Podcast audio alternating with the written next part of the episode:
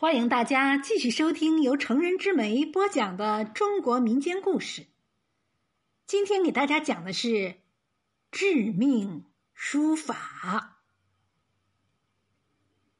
北宋徽宗年间，右丞相曾布与左丞相韩忠彦在朝中明争暗斗，互不相让。为了得到皇上的赏识，两个人常常是暗暗较劲。这不，眼看皇上的生日就要到了，两个人都想尽办法四处搜罗礼物。这天上午，曾布得到了大书法家钟繇的真迹，他不禁暗自高兴，这礼物总算有着落了。皇上酷爱书法。除了特别珍惜的书法真迹外，还真没什么能打动他。曾布正高兴呢，墨园阁的掌柜来了，带来了一个重要的消息：有人去他那里卖王羲之的书法真迹，要价千金。他实在辨不出真假，故来找曾丞相定夺。这墨园阁的幕后掌柜其实就是曾布。他打开卷轴，细细鉴赏了一番后，不由得暗暗心惊。这到底是不是真迹呀？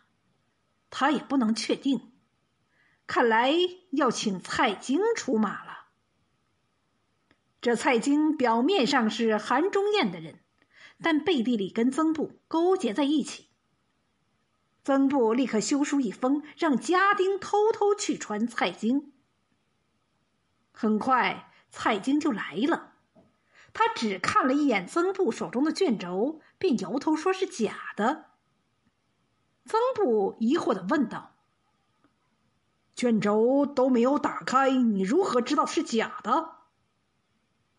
蔡京捻须含笑道：“曾相爷有所不知，这幅墨宝正是出自下官之手。”见曾布有些不相信，蔡京故作神秘的说道：“曾相爷有所不知，最近韩忠彦派人四下搜罗墨宝真迹，虽然没有找到王羲之的书法真迹，却找到了东晋时期两张空白的锦帛和古墨。他吩咐我临摹王羲之的字，然后。”交给装裱店进行仿古处理。不知底细的人很难发现是赝品。原来我以为韩忠彦病急乱投医，想用赝品糊弄皇上，没想到他竟然让人来蒙骗相爷。真要是中了计，问题就严重了。曾布听后，脊梁骨不禁直冒冷气。这天杀的韩忠彦，什么法子都能想出来。他暗下决心，斗不倒韩忠彦，誓不为人。曾布正发着愣，蔡京忽然开了口：“曾丞相，韩忠彦如此设计，真是歹毒之至。下官突然想到了一个好办法，以其人之道还治其人之身。”不知相爷意下如何？曾布一听，求之不得，他急忙问蔡京有何办法。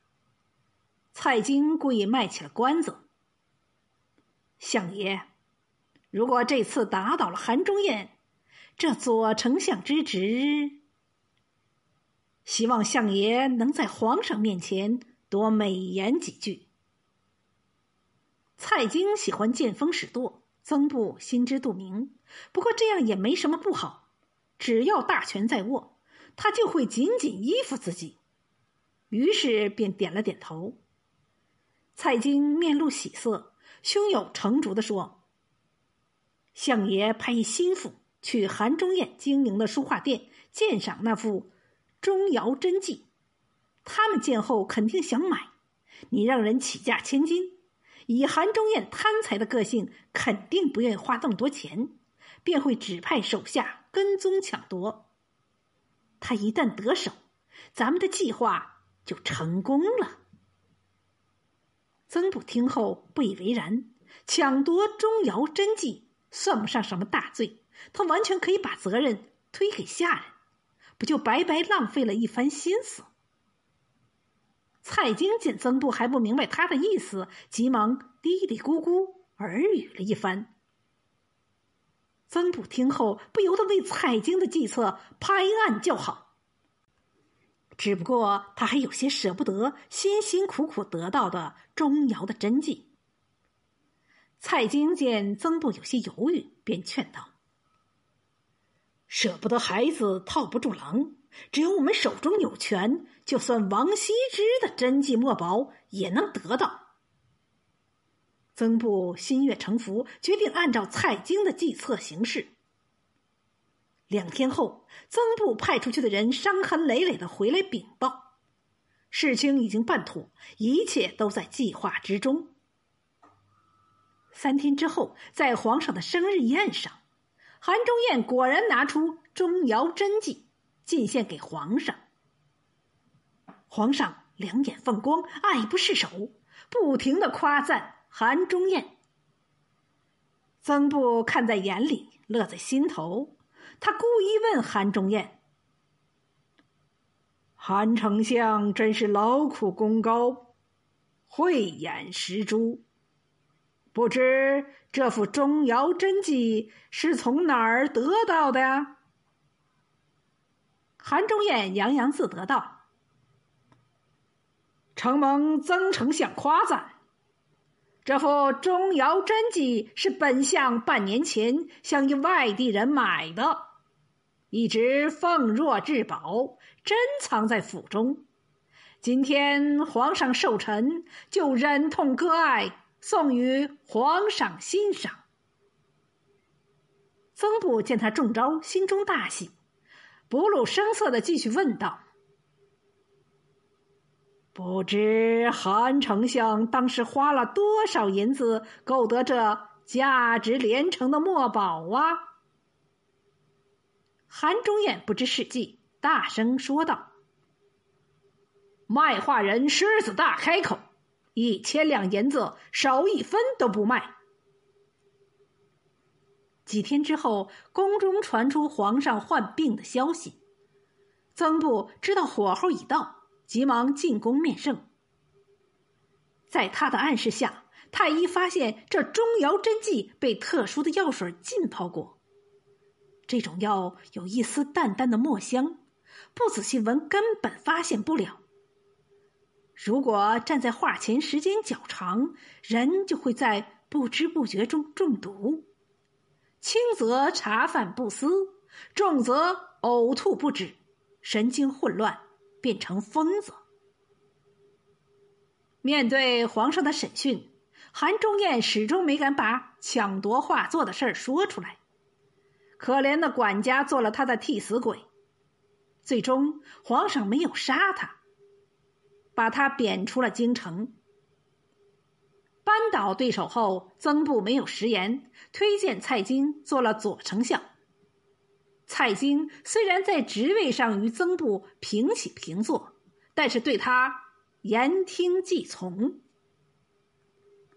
一天上午，蔡京来访，向曾布进献了一个点子，就是在京城举办一次书法临摹大赛，把皇上的字作为范本，以讨皇上开心。皇上精于书法，一手瘦金体字写的是出神入化。如果举办这样的比赛，就可以让更多的人欣赏皇上的书法。曾布觉得这主意不错，当即拍了板儿。随后，曾布把这个想法禀报给皇上，皇上大喜，让曾布从中评选出十佳作品。他不仅要亲自给这些人嘉奖，还要作为特殊人才委以官职。几天之后，书法临摹大赛。告示贴满了大街小巷，参加比赛的人趋之若鹜。这可是进入官场的好机会呀！一些人开始投机钻营，因为最后的决定权在曾布手中，走后门送礼者络绎不绝。这敛财的好机会，曾布岂能错过？十个最佳人选，他早已内定，全部是他的亲戚和关系户。决赛那天，曾布本想请蔡京当主持兼评委，不料蔡京忽然派人传话说身体不适，抱恙家中，他只好亲自大张旗鼓的主持。比赛进行时，皇上突然到访，让曾布始料未及。不过皇上并没有干涉评选，只是在考场内转了一圈就回去了。赛后，曾布把十佳作品名单呈给皇上，皇上召见了十名入选人员，并让他们当众书写。看过之后，皇上面露不悦，问曾布比赛评选是否公正。